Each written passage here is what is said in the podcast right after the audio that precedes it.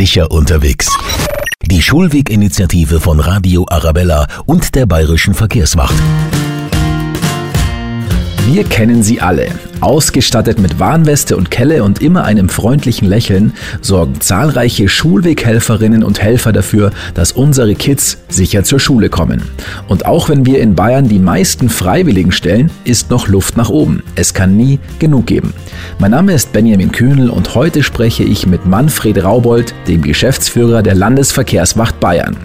Wir erfahren, welche Voraussetzungen man mitbringen muss, wie sich jeder mit nur wenigen Stunden pro Woche engagieren kann und warum die Aufgabe so wichtig ist. Denn es gibt eine beeindruckende Bilanz. Seit fast 70 Jahren gab es keine schwerwiegenden Unfälle mehr überall dort, wo Schulweghelfer im Einsatz sind. Viel Spaß beim Zuhören. Radio Arabella.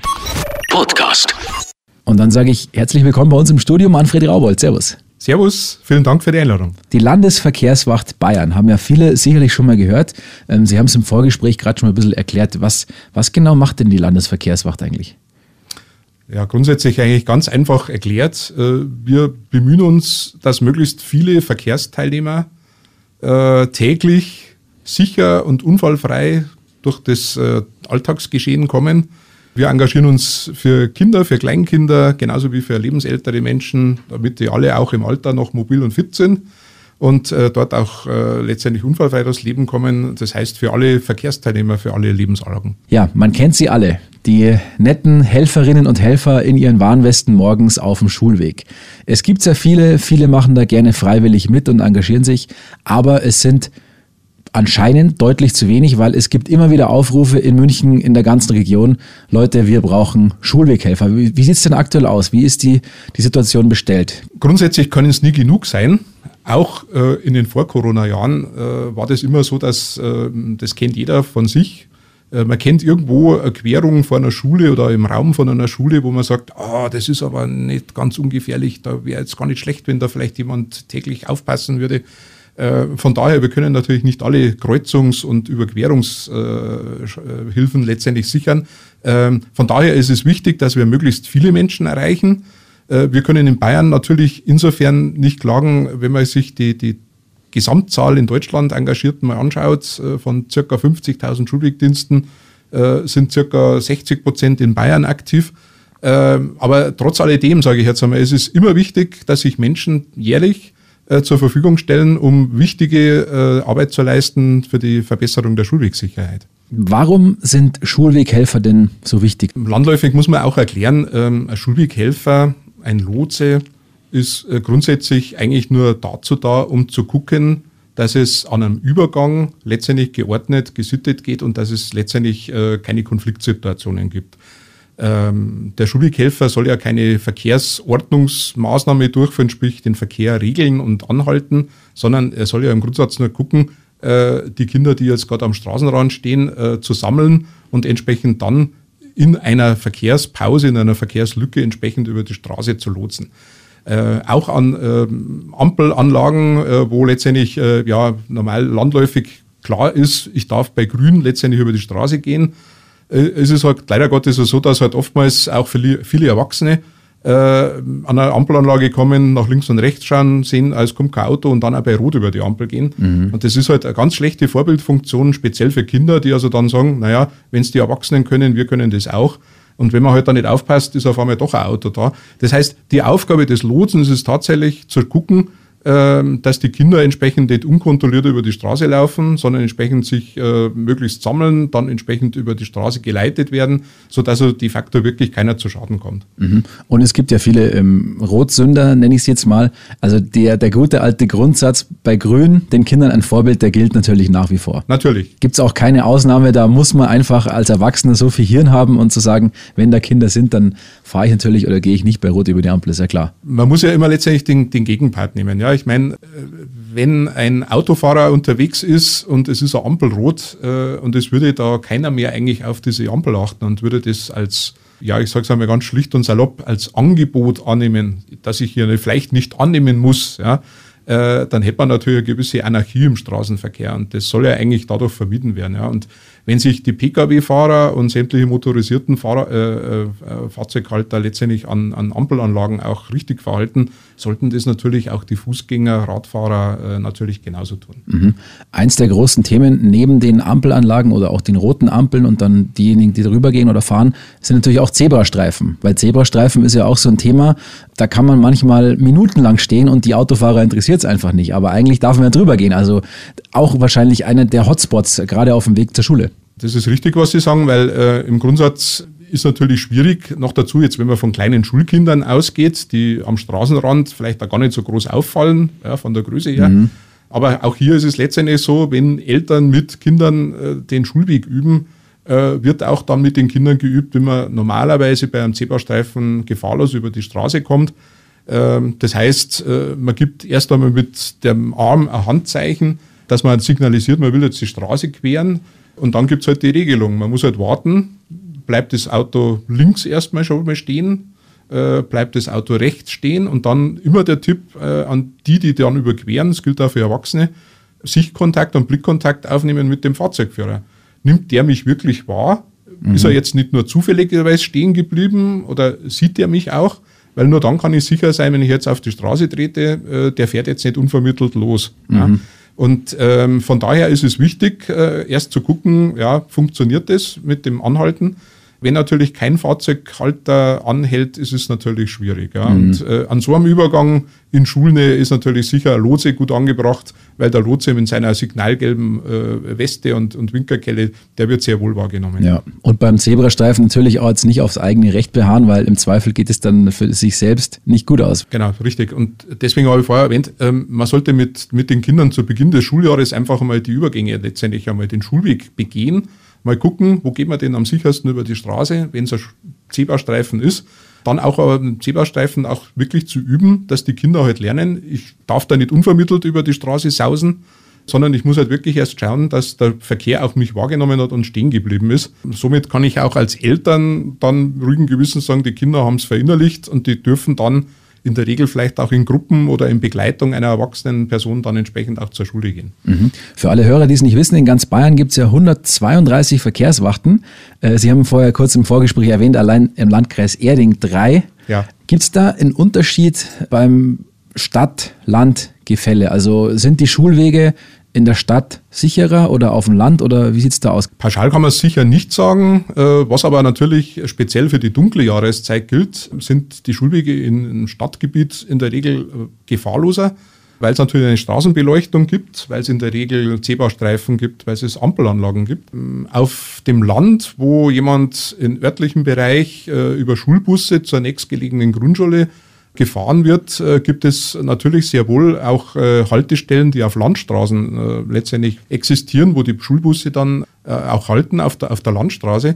Da ist es natürlich schwieriger, weil natürlich in der dunklen Jahreszeit die Kinder dann an der Fahrbahn, am Fahrbahnrand entlang laufen müssen und an der Bushaltestelle warten, bis der Bus kommt.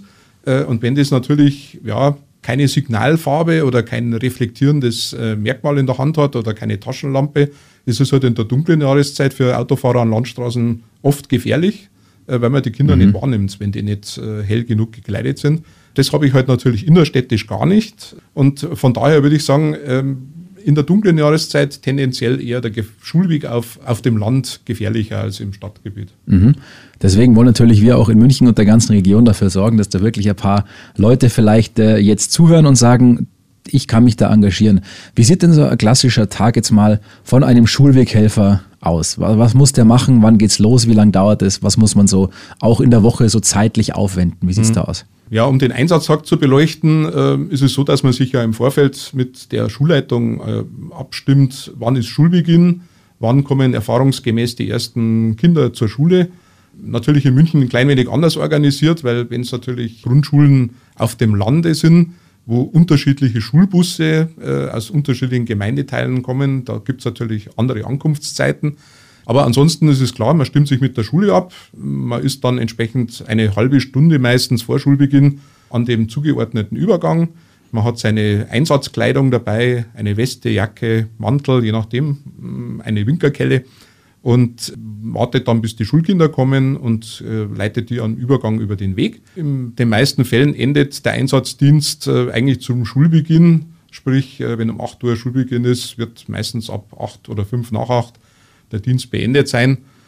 Dann kommt es wieder darauf an, wie geht es in der Mittagspause oder mittags äh, weiter. Äh, wenn Schule dann letztendlich beendet ist, äh, gibt es auch an manchen Stellen auch wiederum Schulweghelfer, die dasselbe dann machen in der Mittagszeit.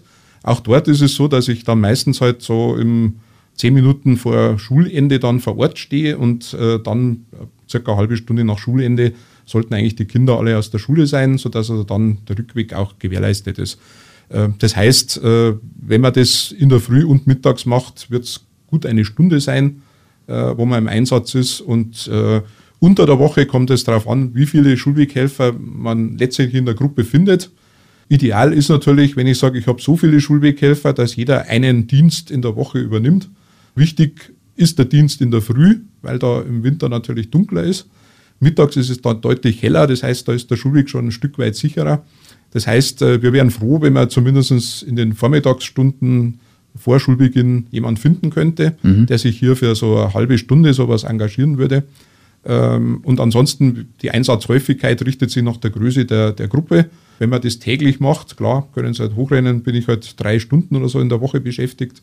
Äh, wenn das jemand nur einmal in der Woche macht, vielleicht eine halbe Stunde. Mhm. Also wenn ich jetzt zum Beispiel sage, ich muss erst um, um 10 im Büro sein oder ich bin eh im Homeoffice, ähm, habe da locker Zeit, könnte ich mich da schon eigentlich engagieren. Wer kann denn das alles machen? Muss ich irgendwas mitbringen, irgendwelche bestimmten Voraussetzungen? Wer darf das alles machen? Also wenn es Erwachsene machen, ähm, kann das grundsätzlich jeder machen.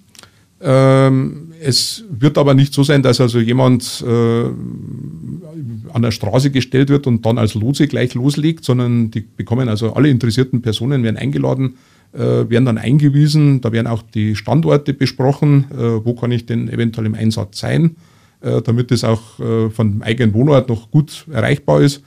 Ähm, es wird dann auch eine Einweisung äh, von der lokalen Polizei vorgenommen da wird auch nochmal darauf hingewiesen, was die Aufgaben und die Rechte und Pflichten sind. Äh, danach gibt es die Ausrüstung. Es gibt, wie gesagt, den Einsatzort. An dem Einsatzort wird auch vorbesprochen, auf was muss man persönlich äh, Acht geben, was könnte theoretisch an Gefahrenpotenzial existieren. Und danach wird man entsprechend im Einsatz sein. Bei äh, Schülerinnen und Schülern ist es äh, so, dass also der Schul äh, Schülerlotsendienst ab 13 Jahren möglich ist. Äh, hier stimmt man sich in den meisten Fällen mit äh, dem Schulleiter oder der, dem Sicherheitsbeauftragten in der Schule ab, der dann meistens einen Aufruf startet, welcher Schülerlotse oder welcher Schüler hat Interesse, Schülerlotse zu sein. Äh, auch dort ist es so, Ausbildung, entsprechend Einsatzbegehung, die bekommen auch einen Einsatzpass. Und am Schuljahresende wird auch dieses ehrenamtliche Engagement äh, in der Regel in den Zeugnissen vermerkt. Ähm, und das ist heutzutage ja nicht ganz unwichtig, weil wenn später mal ein Berufsleben gestartet wird und man dann auch belegen kann, man hat schon irgendwo sich mal ehrenamtlich engagiert, dann kommt es ja meistens auch ganz gut an. Und es ist halt tatsächlich ein Knochenjob oftmals, auch wenn es nicht so aussieht, weil äh, im Sommer bei, sage ich mal, 30 Grad äh, vielleicht zu stehen, ist noch nicht so unangenehm, aber im Winter, wenn es vielleicht dann regnet, wenn es schneit, wenn es minus 20 Grad hat, dann ist es halt schon so, dass man vielleicht viel lieber dann in einem geschlossenen Raum wäre und nicht draußen an der Straße steht. Von daher äh, soll das auch wirklich als äh, Honorierung dienen in den Zeugnissen. Sowas ist halt schon alle ehrenwert. Also jeder Erwachsene, der sich irgendwie fit fühlt und einigermaßen Zeit hat, kann das eigentlich machen. Und die Kinder, ja, die können was für ihren Lebenslauf tun eigentlich. Genau so ist es. Sehr schön. Und dass die, die Arbeit ja auch wirklich Sinn macht, ähm, zeigt eine beeindruckende Bilanz, wie ich finde. Seit 1953 gab es da keine schwerwiegenden Unfälle mehr, richtig? Das ist richtig, ja. Also man hat den, den ähm, Lotsendienst und den Helferdienst äh, 1953 gestartet, äh, ist wie gesagt mittlerweile bundesweit ein Erfolgsmodell. Und äh, man kann ja oft Präventionsarbeit nie messen. Ja? Äh, aber in dem Fall ist es tatsächlich messbar, weil hier einfach die Statistik bemüht werden kann. Und äh, an den Orten, wo Schulweghelferdienste im Einsatz waren, äh, wo Lotsen, wo Eltern, wo Großeltern versuchen, die Kinder über die Straße, sicher über die Straße zu leiten, ist es halt tatsächlich zu keinen wirklich Schwerstunfällen mit Todesfolge gekommen. Ähm, es gab oder gibt immer wieder mal klein, ganz kleinere Scharmützel, weil vielleicht irgendein Autofahrer äh, zu spät bremst und da vielleicht wirklich schon jemand losgeht. Aber das sind Gott sei Dank wirklich extremste Einzelfälle, wenn man das auf das ganze Jahr und auf die Schulwegkilometer bezieht. Und von daher denke ich mal, ist es ein Erfolgsmodell und äh, vor allem das persönliche Engagement der Eltern, der Großeltern, der Ehrenamtlichen hier tatsächlich sehr erfolgreich ist, weil wir wollen ja alle, dass den Kindern auf dem Schulweg nichts passiert.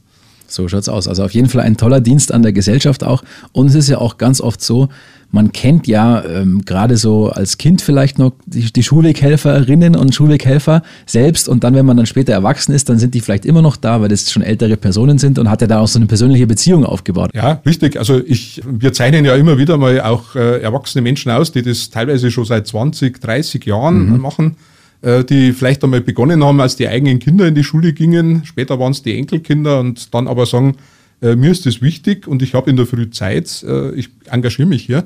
Und äh, das ist richtig. Ähm, meistens äh, ist es ja so, dass die, die Kinder, die auf dem Schulweg sind, äh, hier ja eine gewisse Beziehung aufbauen. Ja? Mhm. Man ist es gewohnt, jeden Tag steht die Frau oder der Herr äh, Huber hier vor Ort äh, und äh, begrüßt einen recht freundlich. Äh, man wartet, man redet ein bisschen was.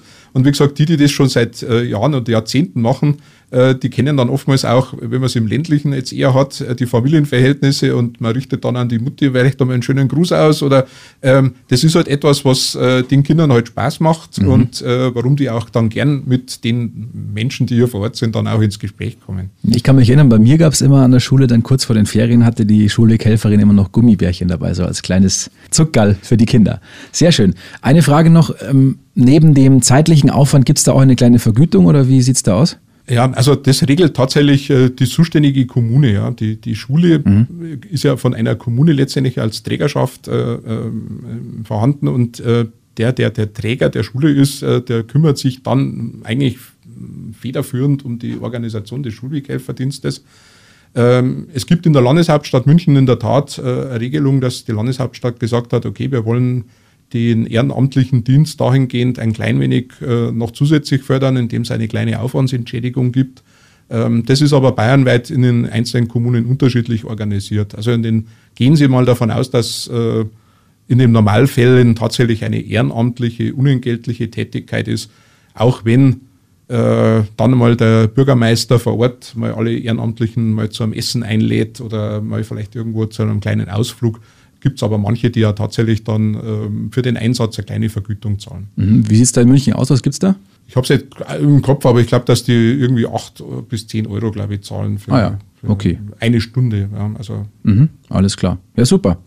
Ja, dann vielleicht hinten raus nochmal von Ihnen einen kleinen Appell an alle, die jetzt vielleicht sagen, okay, ich habe Zeit, ich habe Bock, mich da wirklich ein bisschen zu engagieren. Das Wichtigste, das wir haben, das ist die Zukunft unserer Kinder. Und da denke ich einmal, das ist sehr schützenswert. Bitte engagieren Sie sich auch für die Zukunft der Kinder. Vielen Dank.